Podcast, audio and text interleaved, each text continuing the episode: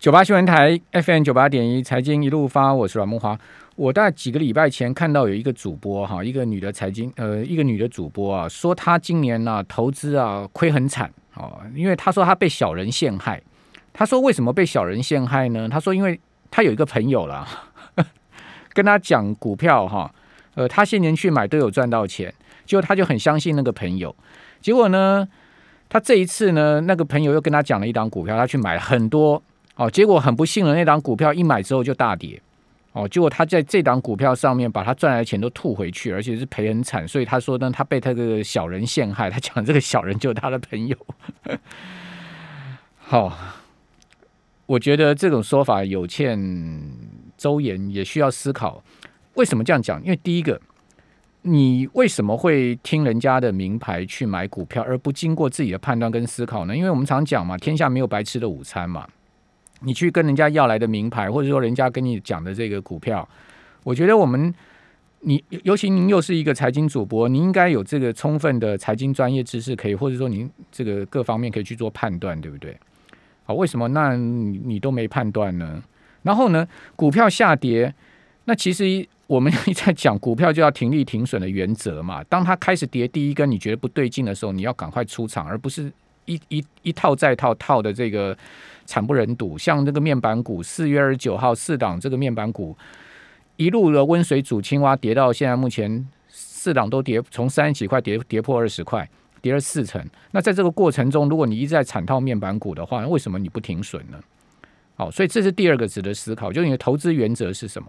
第三个值得思考的就是说，你为什么会 重压一档股票呢？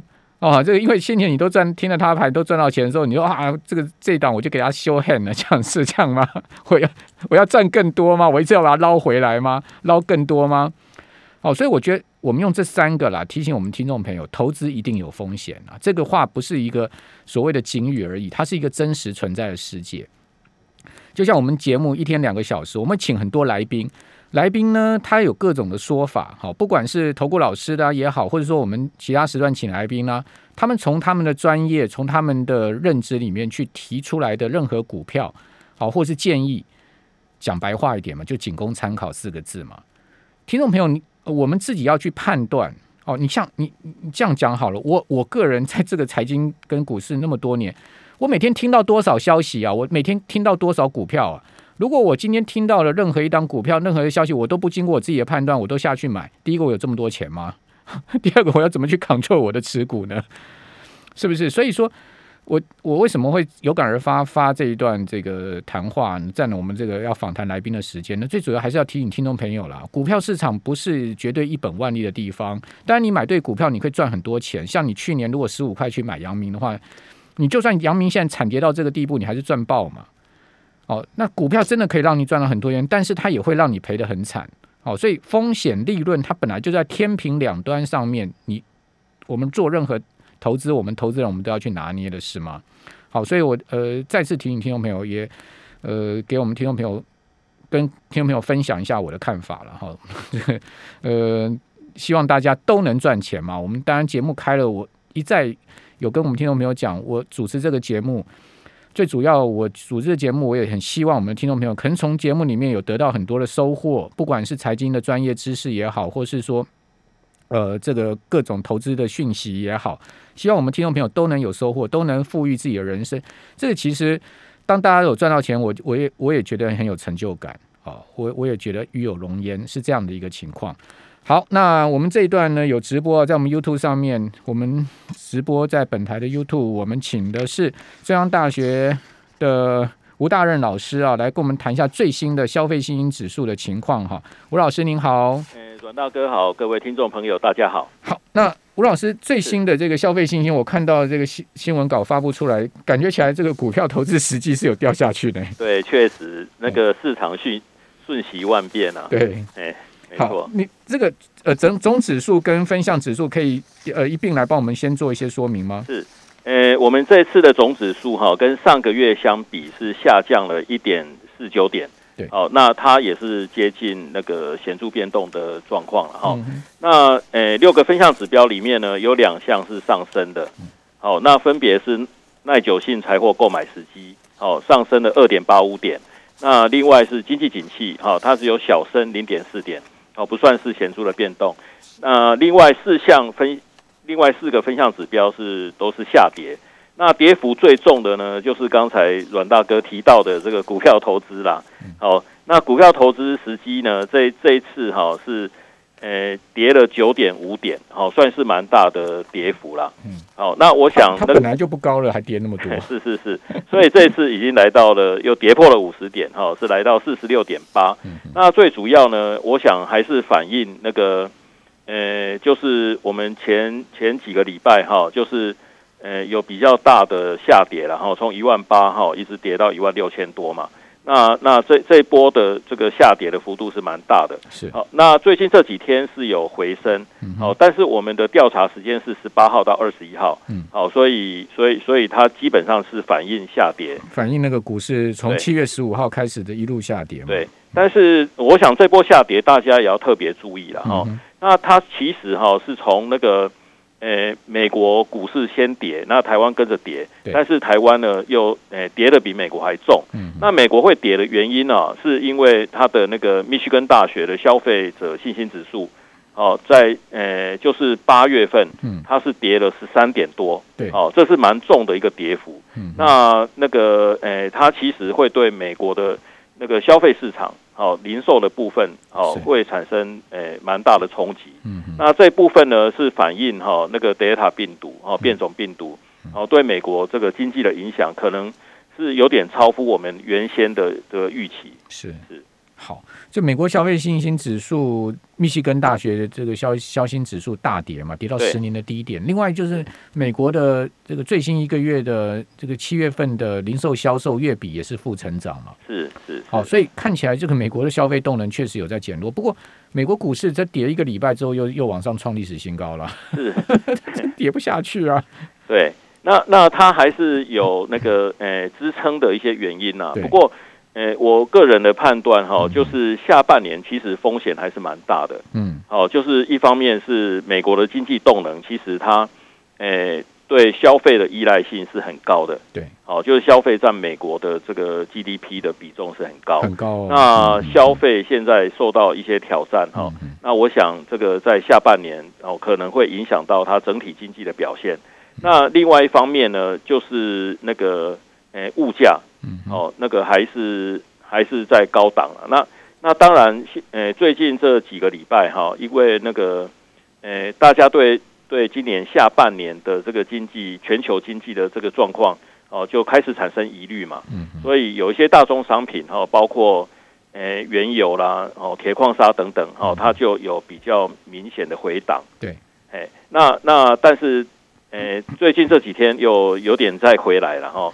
不过，不过，我想这个风险还是存在。是是。那那诶，那另外呢，就是我们刚才提到的，就是诶，通货膨胀。当当然，现在哈，就是原物料这这部分所产生的这个压力，可能稍微小一点。哦，但是因为工资上涨，哦等等，哦的其他的这些因素，服务业的这个成本增加，哦，它还是那个对美国的这个。诶，通膨好，那还是会有一定的压力，好，所以呢，诶，如果这个时间拉长的话，好，那我想联总会总是会有一些动作嘛。嗯。那目前看到的这个，诶，就是就是他缩表的时间有可能在今年年底哈就会开始执行。对。好，那有可能在十一月。那这部分，诶，如果真的就是开始缩表的话，那我想对金融市场的这个资金面，哦，一定会有蛮大的冲击啦。所以下半年哈，诶，大家对股票市场真的还是要谨慎应对啊。好，还是有一些戒心，对不对？好，虽然说这个礼拜大涨五趴，涨了八百多点，感觉好像这个呃雾霾啊，这个阴霾一扫进去哈。但事实上，刚刚这个吴老师也提供他的看法，提供他的这个给大家一些想法哈。好，那另外今天国发会有公布这个景气灯号连六红，是如果如果我印象没有错的话，台湾应该没有出现过连六红哎。呃，这个这个。诶，倒是要再确认，很很有可能，很有可能，因为对，其实之前有出现过这个红灯那么多次，大概在民国七十九年的时候，是是是，啊，那时候应该也没有这样子的。这个这个连六红灯到底代表什么意义？其实其实最主要还是我们台湾的这个出口的表现还是非常好。嗯，那另外呢，在内需的部分，哦，其实在诶七月以后，哦，就最差是六月嘛，哦，那六六月几乎所有的这个跟内需相关的指标都都是下跌，哦，但是呃七月之后就开始有微解封，哦，那延续到八月呢，就是有警戒降级嘛，嗯，好，所以所以这些内需的指标诶逐渐的回来，好，那我们的出口表现还是相当的亮眼的，好。那所以说，诶，我们的这个景气灯号当然还是维持在高档。嗯，是好。那韩国敢升息，那您觉得央行敢升息吗？因为看起来央行九月是不会升了，但是呃，大摩已经估计说明年央行第二季有可能会升息，您觉得呢？呃，其实我觉得我们台湾的这个货币政策哈，还是有它的复杂性啊。嗯嗯。哦，就是一方面要考虑到这个经济的状况。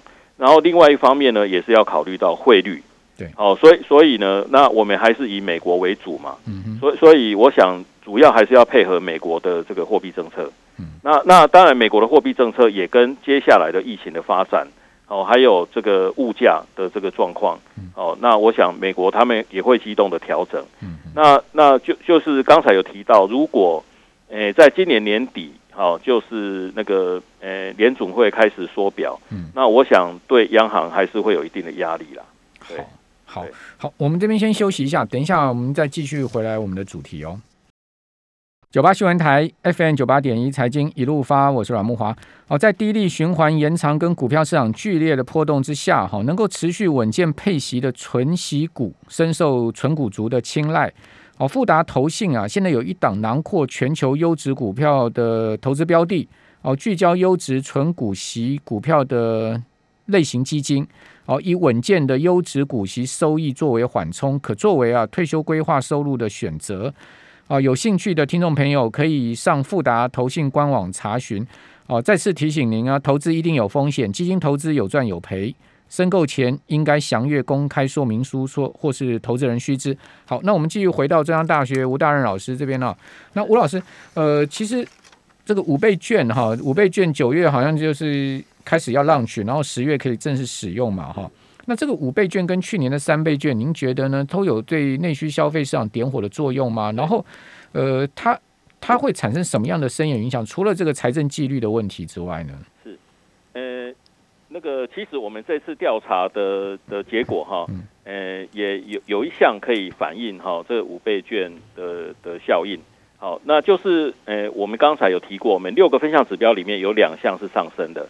那其中呢，购买耐久性财货时机，好，这这个这个指标在这个月呢，它是上升了二点八五点，来到一百一十四点零五。嗯，好，那几个月前呢，它还还。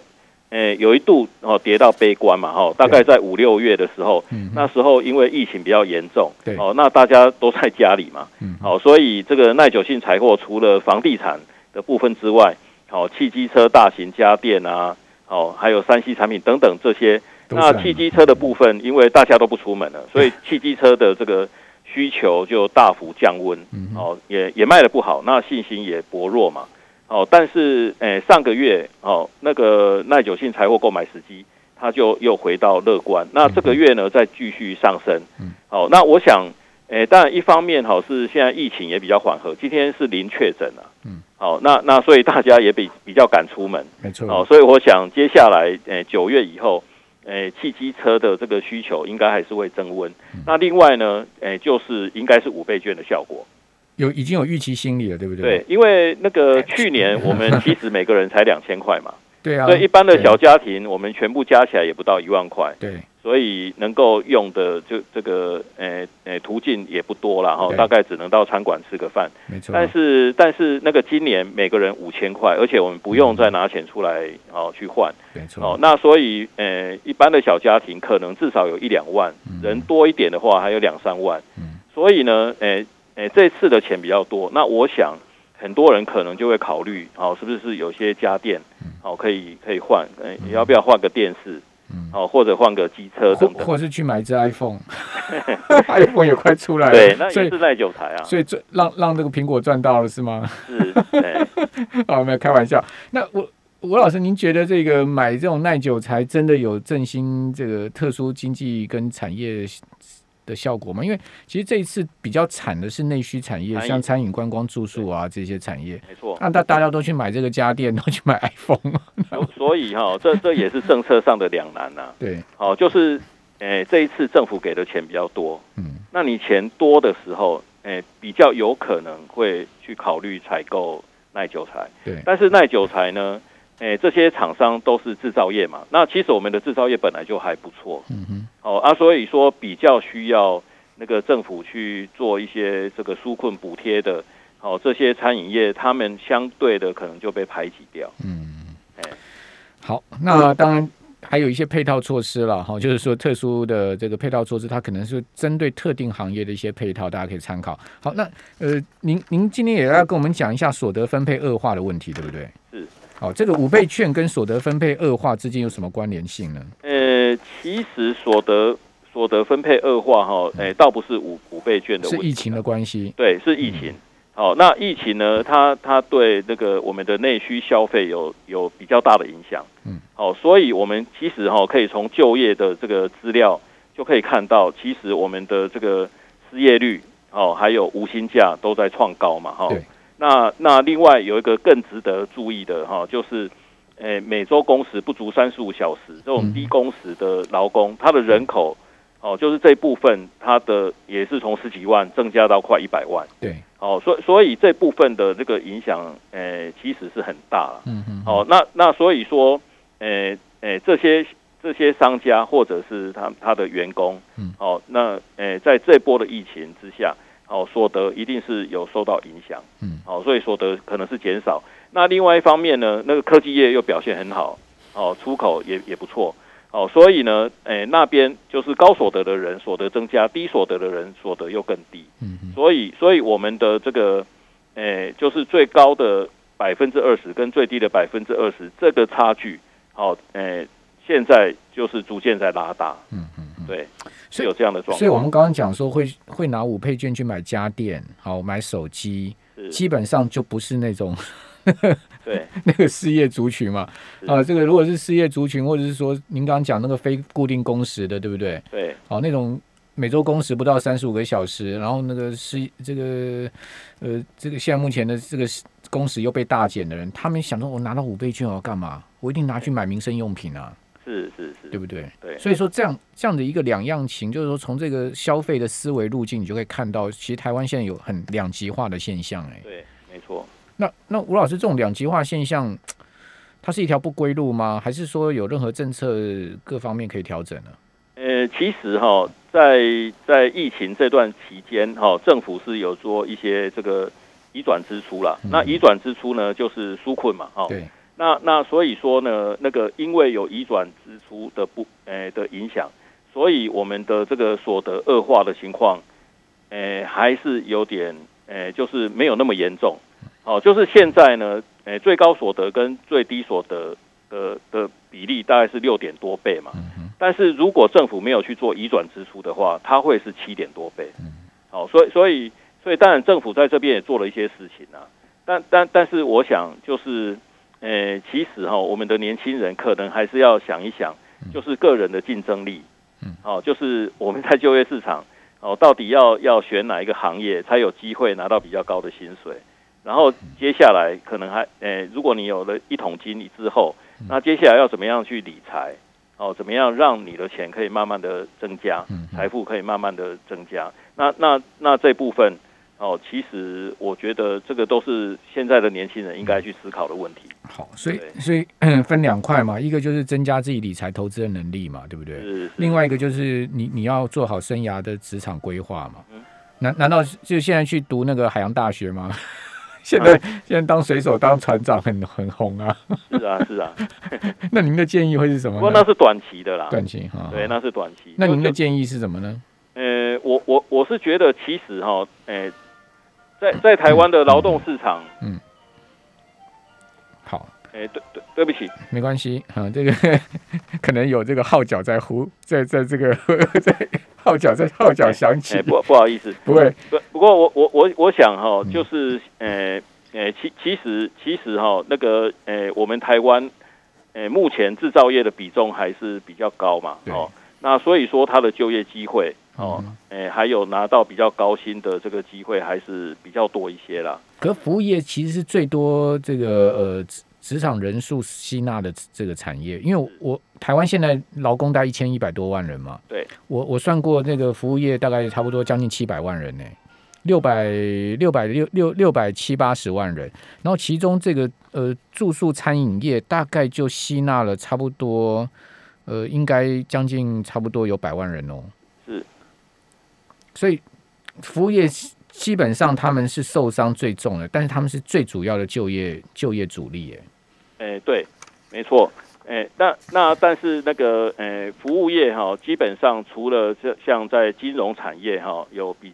比较有机会拿到高薪之外，嗯，哦，那其他的这个薪水，哎，都还是相当低嘛，嗯，哦，就是在就业市场上供给，哎，也是非常的充裕啦，嗯，哦，所以所以所以这部分可能还是，诶，就是就是就是要慢慢的转型，哦，就是我们我我们的这个服务业哈要更优质化，哦，那它能够创造更大的价值，才有机会。哦，那个诶，从业人员才有机会拿到比较好的薪水。好，其实其实个人也是要去思考了。如果你身处这个行业，你发现它已经是这个夕阳夕阳产业，然后发现你的薪水几年来都不调涨，好，你也发现说，哎，整个环环境面不好，其实你就要思考说，呃，加强自己在职场能力去做一些转型了，对不对？对，没错。这个我我觉得每一个人在身处期间，你自己更能去体会。哦，这个行业的现况哈，哦，比如说这个住宿餐饮业，我真的觉得他们有可能会受到疫情这个结构性的改变哦。对对。哦，所以如果各位听众朋友，您是在住宿餐饮业，你真的要去思考说，你长期的这个职场哦，你要怎么样去呃转型也好，或者说如果你本身是经营这种行业，你也要去思考说，你的行业要怎么样去适应未来这个呃社会发展的情况，在这种疫情的冲击之下。对。哦，我总觉得这个大家都要去想，然后呢，要找出方法。那与其你坐在那个地方坐以待毙，哦，等待政府的这种纾困、这种代币，哦，或者说你坐在那个地方一筹莫展，你真的要想想办法去做一些突破。好，那最后请教吴老师，今天晚上全球央行会议，你觉得鲍尔会语出惊人吗？其实美美国现在也是蛮两难的哈，就是它的这个经经济动力，好好像呃。经济动力是有点下滑，哦，但是呢，那个呃，物价又又诶又持续上升哈。那所以说，以美国来讲，就是它慢慢的可能会面对停停滞，就是就是那个呃停滞性通货膨胀的问题是好，那那这个有这样的一个风险。对我最近也有看到类似的报道，说明年会有这样的风险。好，非常谢谢中央大学吴大吴大润老师，谢谢。